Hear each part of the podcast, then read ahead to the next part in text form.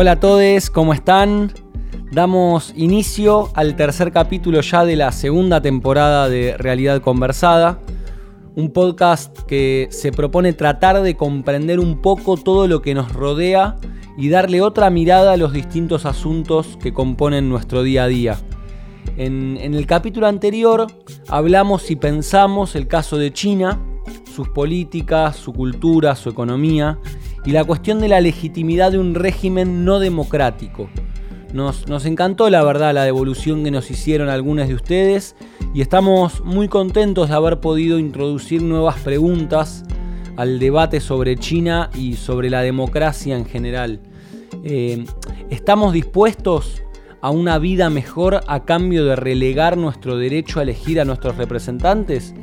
¿Hay una relación entre la falta de democracia china y el crecimiento? Estas preguntas son las que dejamos en el aire la vez pasada y, les invitamos a quienes no hayan escuchado ese capítulo que lo busquen eh, y que lo escuchen porque creo que, es muy interesante.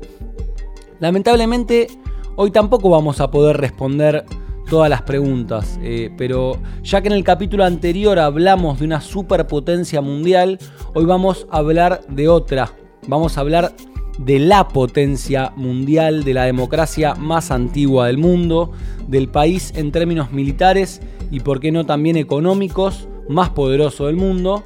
Sí, hoy vamos a hablar de...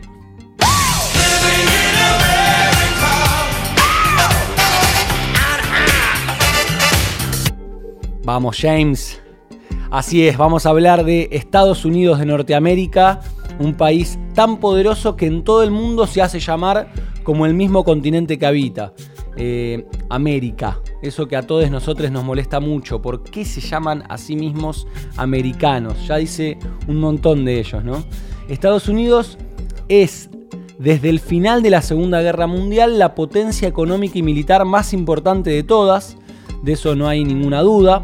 Pero también es una potencia cultural, deportiva y aunque ya no tanto, también una potencia, digamos, moral, de la moral capitalista. Fue el país que derrotó a los nazis, el que salvó al capitalismo, el que llegó a la luna y el guardián de la democracia mundial. Todas estas cosas no son tan ciertas, algo de cierto tienen, son un poco de realidad, un poco de mito, y esta fantasía que, generaron alrededor de ellos también los hace grandes para los ojos del mundo. Vamos a, ver algunos datos para ponernos en órbita en relación a los Estados Unidos. Como ya dijimos, eh, Estados Unidos de Norteamérica es la primera economía mundial, seguido cada vez eh, más de cerca por China, pero sigue ahí primero con un Producto Bruto Interno eh, en 2019 de 21.300 billones de dólares. Es el país que más productos y cosas importa y es el segundo digamos, en los rankings que más exporta. Es el país que más energía consume y el segundo que más contamina. Sus principales socios comerciales son México, Canadá y China nomás. Eh, y también, y este dato quizás no lo tenían, es el país con la mayor deuda externa del mundo. ¿Eh? ¿Quién lo hubiera dicho? ¿Se acuerdan del capítulo de la primera temporada en el que hablamos sobre deuda y sobre cómo la economía mundial se maneja y se monta sobre una estructura basada en la emisión de deuda? Bueno, Estados Unidos es el país con mayor deuda y ya hay economistas que se preguntan si esto es sostenible. Está complicándose la cosa con la deuda norteamericana. Eh, los invitamos también a que busquen datos sobre esto porque es realmente muy interesante el país que presta pero que también se endeuda. ¿no? Eh, sigamos con más datos. Estados Unidos tiene una población de 328 millones de personas. Es el cuarto país más grande del mundo en territorio y como les decía al principio son la democracia ininterrumpida más antigua. ¿sí? Fueron los primeros en incluir el concepto de democracia en la modernidad. Esto también lo vamos a hablar porque no es un dato menor, así como en China el hecho de que no haya elecciones no es un dato menor, la tradición democrática norteamericana tampoco es algo para desconocer. Eh, en otro orden de cosas, siguiendo con algunos datos, es el país que más gasta en defensa, por lejos. Eh, se estima que gasta más que los siete países que le siguen juntos. ¿sí? ¿Se entiende esto? si los siete países que están detrás de Estados Unidos en gasto militar suman su gasto, igual siguen gastando menos que Estados Unidos en materia de defensa. Es, llamémoslo, el loco más armado del barrio, ¿no? el, que está más calzado, el que tiene los fierros, y esto no es joda, es absolutamente así. Al final del día, eh, todos sabemos que si Estados Unidos quiere te puede invadir y estás en problemas. Si bien hoy esto parece algo lejano, hasta hace muy poco tiempo no lo era, incluso en nuestra región, y no sabemos qué sucederá con este, eh, digamos, con esta cuestión en un futuro cercano o mediano. Con un mundo en crisis, tener muchas, pero muchas armas no es un dato menor en absoluto.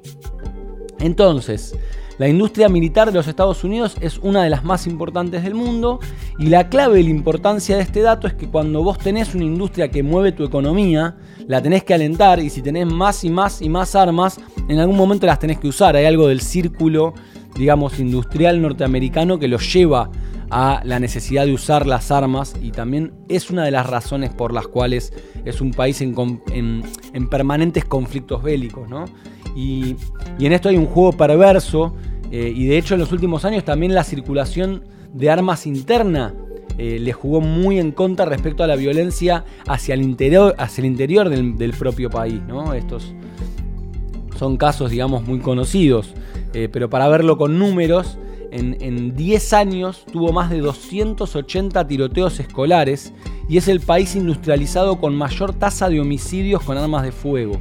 Para que se den una idea, en 2017, que fue el año con más muertes por arma de fuego registradas, eh, acá dice desde 1968, hubo, tremendo, 39.773 muertos por homicidios con armas de fuego. Sobre este tema seguramente ya muchos eh, lo vieron, pero les recomendamos ver el documental Bowling for Columbine de Michael Moore, es tremendo y muy claro sobre este tema. Lógicamente, ser un gigante tiene cosas buenas y cosas malas. Muchas de nuestras películas y nuestros eh, músicos preferidos son yankees. Eh, también han inventado cosas que cambiaron nuestra vida 100%. Son para bien y para mal el país más influyente de la actualidad. ¿sí? Es probable que no sean cosas nuevas los datos, que, los datos que les acabo de tirar, pero puestos todos juntos quizás sirven para darnos una dimensión del monstruo del que vamos a hablar hoy, ¿sí? Y como siempre, vamos a hacer un gran recorte de todas las cosas que se pueden pensar sobre Estados Unidos y vamos a elegir un pedacito, un pedacito muy importante e interesante, porque tiene que ver con cómo puede afectarnos a nosotros acá en Argentina o en Latinoamérica cada una de las grandes decisiones que se toman en el gigante del norte y en particular cómo nos afecta y cómo puede cambiar el panorama mundial y nacional el resultado de las próximas elecciones presidenciales yanquis del próximo 3 de noviembre, ni más ni menos la semana que viene.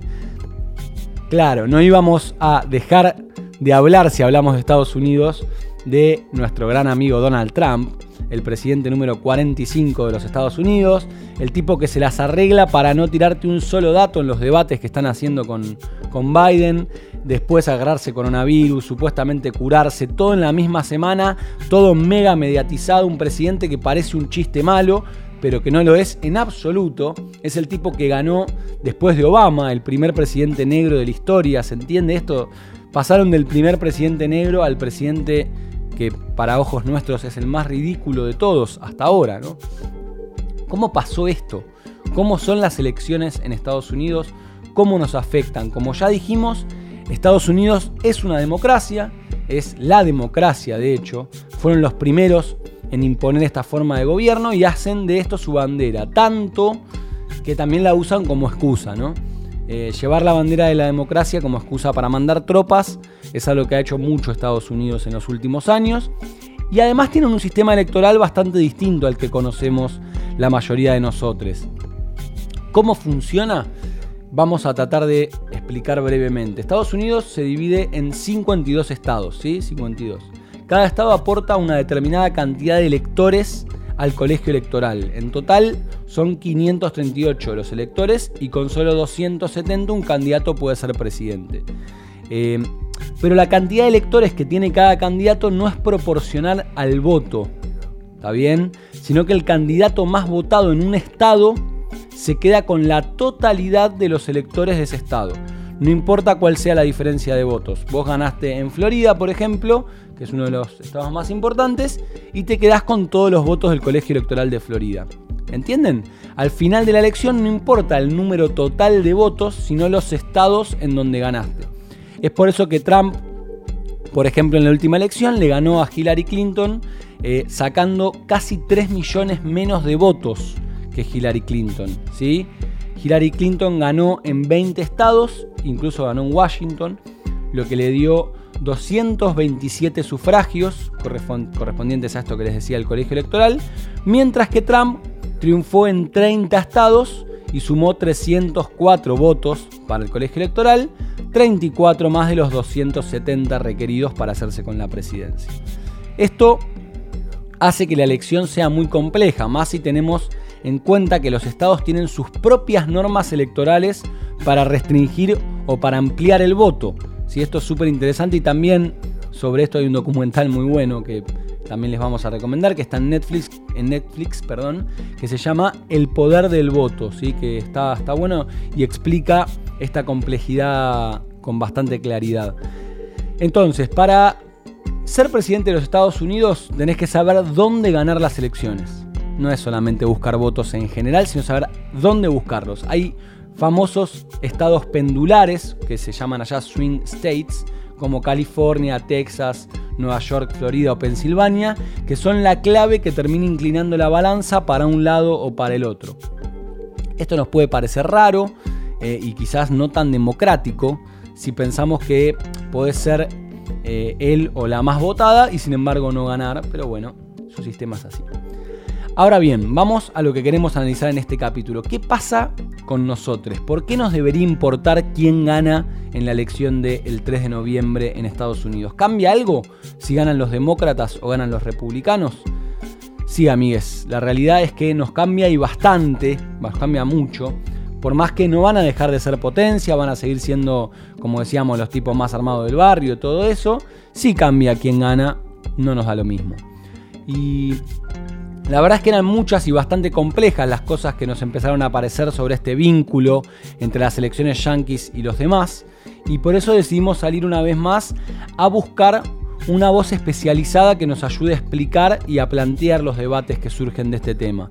Eh, y para este capítulo contamos con la colaboración nada más y nada menos del gran Juan Elman, seguramente eh, la mayoría ya lo conozca Juan, pero para quienes no les cuento que como les decía, Juan Elman es periodista especializado en política internacional, trabaja y escribe en un medio que nos encanta que se llama Cenital y además es parte del programa de radio Mejor País, eh, Mejor País del Mundo de Radio con Voz y además también forma parte del equipo de la radio Futurock, también un medio que escuchamos mucho. Juan nos habló un poco de las cosas que, pueden llegar a cambiar y también de las que van a mantenerse igual en la región y en el mundo, dependiendo del resultado de las elecciones en Estados Unidos. Vamos a, escuchar a Juan primero y luego seguimos conversando. Bueno, lo primero que tenemos que decir es que no va a dar lo mismo si gana Biden o si gana Trump, no solo para América Latina, sino para el resto del mundo. ¿no? Eh, uno puede pensar que hay ciertas coincidencias mínimas, concretas en su política exterior, pero en la cuestión de fondo, sus intereses, sus métodos sobre todo, eh, el acercamiento a América Latina como el resto del mundo varía significativamente si eh, Trump es, electo para un segundo mandato o si es Biden quien accede a la presidencia. Y particularmente en relación a América Latina, le preguntamos a Juan.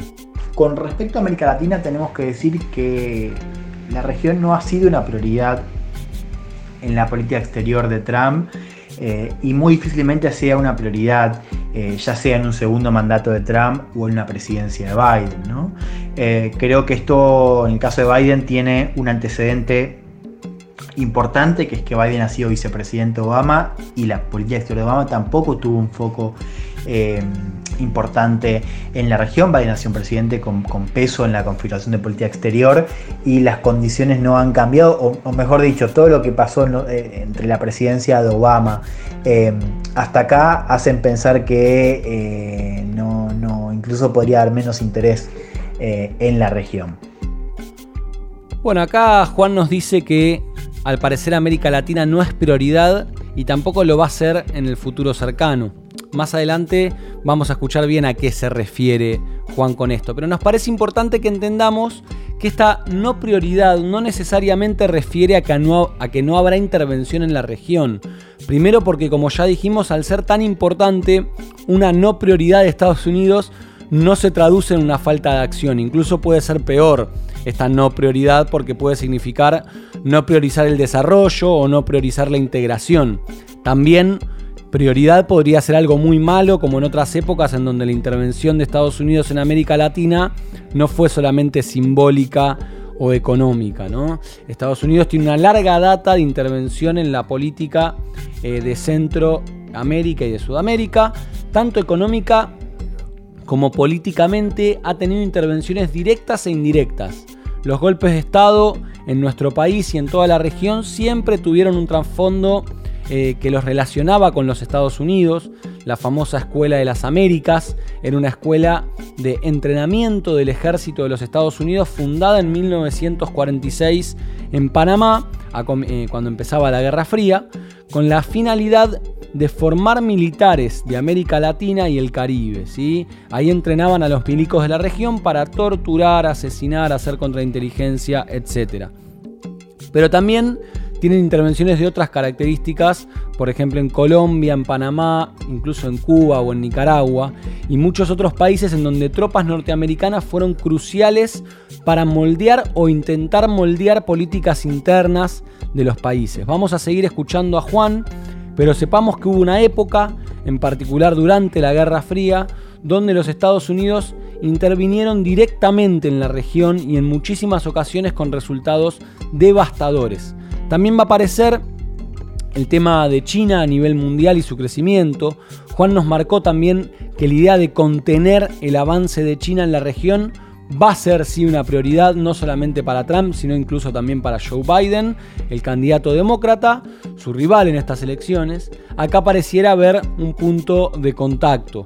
Pero bueno, vamos a seguir escuchando a Juan y a sumar algunos nuevos elementos a este interesantísimo debate. Siendo más concreto lo que sería una segunda presidencia de Trump, me parece bastante sintomático lo que vimos con la maniobra del Banco Interamericano de, Desarrollo, el BID, donde Estados Unidos por primera vez nominó un candidato propio, estamos hablando de Mauricio Claver Carón, que resultó electo presidente.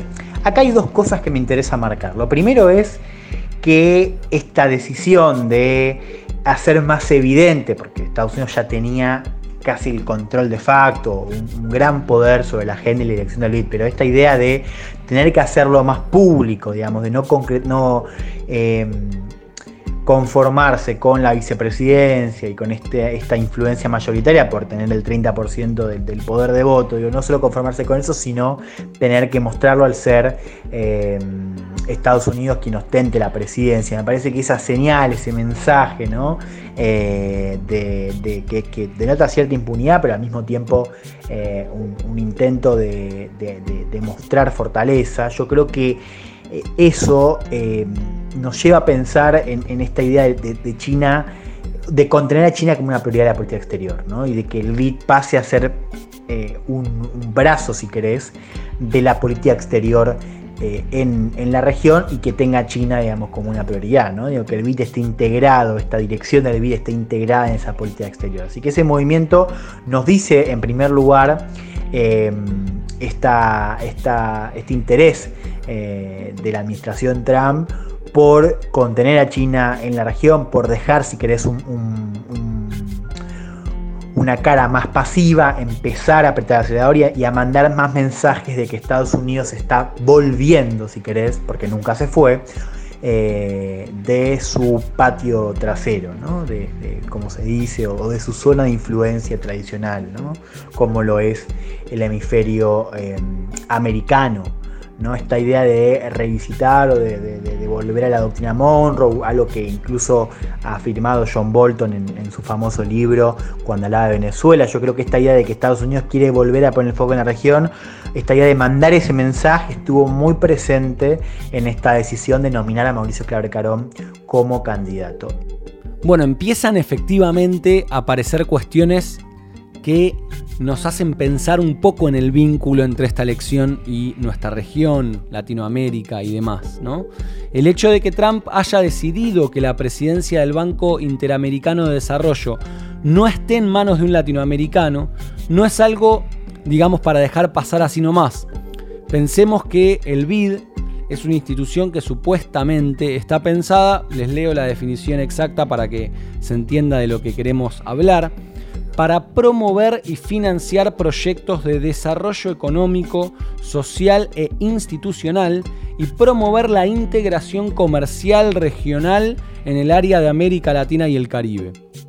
Obviamente eh, es muy cuestionable si esta motivación efectivamente alguna vez funcionó para esto, pero digamos que peor aún las cosas si ni siquiera hay un representante de Latinoamérica o el Caribe al frente de esta institución. Simbólicamente es un paso atrás y como decía Juan recién, muestra la impunidad con la que toman las decisiones el gobierno de Trump.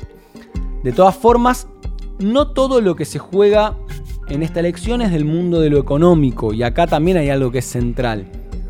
También está la cuestión del mundo de lo ideológico relacionada a la elección en los Estados Unidos. Pensemos en, lo siguiente, pensemos en Macri, en Trump, en Bolsonaro, en Bolsonaro, en Piñera, en Áñez, en Bolivia, todos gobiernos que representan en mayor o menor medida una ideología de derecha más o menos radicalizada que sigue una misma línea respecto de cuestiones centrales del Estado, como puede ser la represión policial, la cuestión de la pobreza, la criminalización de las protestas y el rol del Estado en general en la economía, ¿no? Eh, incluso en la propia lucha contra el coronavirus pueden verse este tipo de políticas. Las cosas no serían iguales, y lo podemos afirmar, si al mando del país más poderoso del mundo no hubiera una persona, un personaje como Trump, que descree de la ciencia, descree eh, de cualquier cuestión que le indiquen como necesaria para la lucha contra el virus, eh, culpa de cualquier cuestión a China, quiere financiar a la OMS, a la Organización Mundial de la Salud, y muchas cuestiones que son un montón y que son muy graves y que han empeorado, digamos, el tránsito de la pandemia sin lugar a dudas. Pero también la elección en los Estados Unidos puede significar un gran cambio para el mundo respecto de otros problemas latentes hoy en día. Vamos a escuchar un poco más a Juan, que abre aún más el panorama y nos habilita a pensar en nuevos elementos claves para entender la importancia de esta elección. Con respecto a la posibilidad de una presidencia de Biden, yo creo que habría que, entender que cuando Biden habla de, política exterior, eh, incorpora temas a la agenda que la política exterior de, Trump no tiene. Una cuestión muy importante es el cambio climático.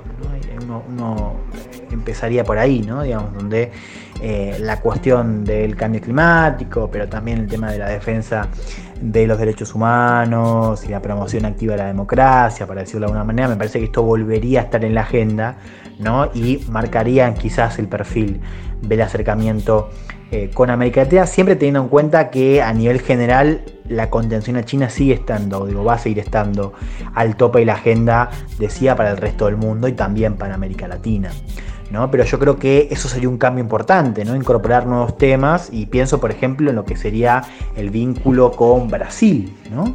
Eh, pensando en esta idea del cambio climático y la crisis climática y la posición de Bolsonaro respecto al tema y respecto a, lo que es el Amazonas concretamente. ¿no? Yo creo que ahí veríamos un cambio brusco, ¿no? Bueno, acá muy interesante, ¿no? Juan agrega una dimensión eh, que nosotros quizás no habíamos pensado para este capítulo al principio, pero es súper interesante. La cuestión, por ejemplo, del cambio climático. Eh, Trump lo, siempre habló de esto como si fuera una farsa, una mentira. Eh, y, en contraposición a esto, digamos, los incendios en el mundo, la velocidad con la que estamos destruyendo a nuestro planeta es, es algo que hay que tener muy en cuenta. Y efectivamente Trump y Biden presentan agendas muy distintas alrededor de estos temas, lo cual digamos que es algo fundamental. Eh, vamos a escuchar unas últimas palabras de, Juan en relación a eh, la política exterior que podrían tener eh, los futuros gobiernos en los Estados Unidos y las intervenciones en relación al resto del mundo. Uno podría pensar que esta idea del perfil más radicalizado respecto a Venezuela, respecto a Cuba, bueno, eh, no, va a estar, ¿no? No va a estar tan anclado en la retórica, ¿no? No tanto en la movilización. Me parece que estas maniobras para incentivar eh, bases internas en Florida y al mismo tiempo marcar este perfil como más sí, de un líder eh, fuerte, que, no duda, que no le tiembla el pulso respecto a cuando se tiene que, lidiar con potencias extranjeras en, su zona de influencia. Yo creo que, esas demostraciones de poder eh, serían menos frecuentes en una presidencia de Biden. Dicho esto, eh, recién hablamos de Venezuela y yo creo que no va a haber un, cambio en la posición de fondo. Digo, no, no, no, no, creo que vaya a haber un cambio brusco, mejor dicho, de, su política hacia Venezuela, eh, pero sí va a cambiar el perfil, lo cual no es poco. Venezuela tiene mucha retórica, ¿no? Esta retórica que también incluye esta idea de la, de la movilización militar. Yo creo que eso no va a estar en la presidencia de Biden. Eh, no me parece algo menor, ¿no? Eh, a pesar de que, de que siga habiendo una, visión negativa, por supuesto, de Maduro, de, Castro. Yo creo que también, y, quizás esto lo digo al, final, al final, pero se podía al principio. Eh, me parece que, Biden. Eh, no, vamos a ver grandes cosas de Biden al principio. No, no, creo que intente volver a, por ejemplo, en el, vínculo con Cuba, volver ¿no? a la idea del deshielo, ¿no? como, como tuvo Obama. Yo creo que eso no va a estar. Eh, y por eso me parece que si uno puede extenderlo, no creo que vaya a haber cambios bruscos respecto a la política a la política hacia eh, América Latina, ¿no? Eso también va a depender de, la composición del Senado, por ejemplo, ¿no? También hay que ver cuánto. El Senado influye mucho en la política exterior, vamos a ver cuánto. Eh, o cuán importante sería ese triunfo si Biden llega a la presidencia, si ese triunfo le permite ganar el Senado. Muy interesante esto último que nos cuenta Juan. Eh, como ya dijimos, Estados Unidos es y será una gran potencia económica y militar y aunque ningún cambio estructural pareciera que vaya a darse de la noche a la mañana, es evidente que tanto al mundo todo como a la región en particular le cambia quién gane esta elección. Más si pensamos en todo lo que nos sucedió este año con la pandemia, que sigue afectando a todos los países y en las nuevas agendas que los gobiernos deben incorporar para el año que viene y demás. Trump tuvo una política de negación respecto del coronavirus y del cambio climático. Esto a nosotros nos afecta específicamente porque somos una región muy golpeada por ambas cosas. Pensemos en los incendios en el Amazonas en Brasil o en los incendios en nuestro propio país en una enorme cantidad de provincias. Pensemos en la crisis sanitaria que vivimos en la región entera. Pero también pensemos en la política respecto de Cuba y de Venezuela, como nos decía Juan antes, las políticas militares y de seguridad, la forma de relacionarse con otros países, la manera de interpretar el rol de Estados Unidos en la región y en todo el mundo. Todas estas cosas son las que nos exigen de cierta manera estar atentes a la elección del próximo 3 de noviembre. Y volviendo un poco al principio de este capítulo, queremos vincularlo un poco con el capítulo anterior acerca de China. Y, pensamos, ¿no? Estados Unidos nos presenta otra serie de preguntas interesantes. Porque es el país de la libertad, de la democracia, de los derechos civiles, es el país que le ganó a Hitler, que liberó Europa, pero también es el país de la guerra de Vietnam, el país de las bombas atómicas y de los eternos conflictos militares en todo el mundo. Eh, es muy compleja la realidad y nos interesa mostrar cierta, ciertas, digamos, eh, contradicciones, ¿no? lo difícil que es a veces formar una opinión. China y Estados Unidos son dos potencias que se plantean de formas muy diferentes. Lo mismo sucedió en su momento con la Unión Soviética de acá surgen otras preguntas, ¿no? Hablar de comunismo es necesariamente hablar de la Unión Soviética, hablar de Estados Unidos es solo hablar de guerras. Podemos hablar de China ignorando las denuncias de violaciones a los derechos humanos que hay en China. Otra vez vamos a dejar preguntas sin responder, pero bueno, eh, para eso estamos. ¿no? Lo que sí buscamos en este capítulo es decir que no nos da lo mismo quién gane las elecciones en Estados Unidos.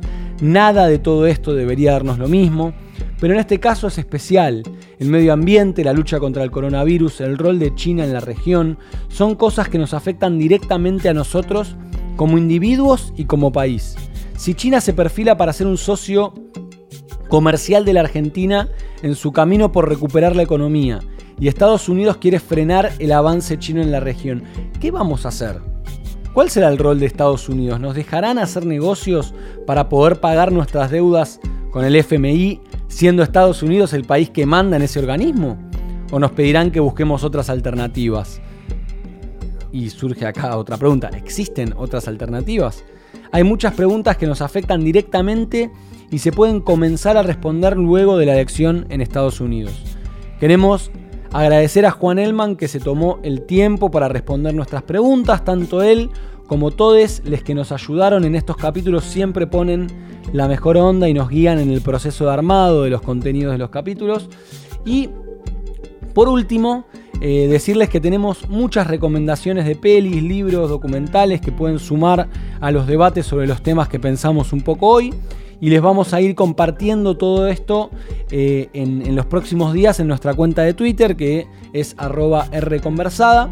Cualquier cosa que quieran sumar o discutir también pueden encontrarnos en esta cuenta o en nuestras redes sociales personales.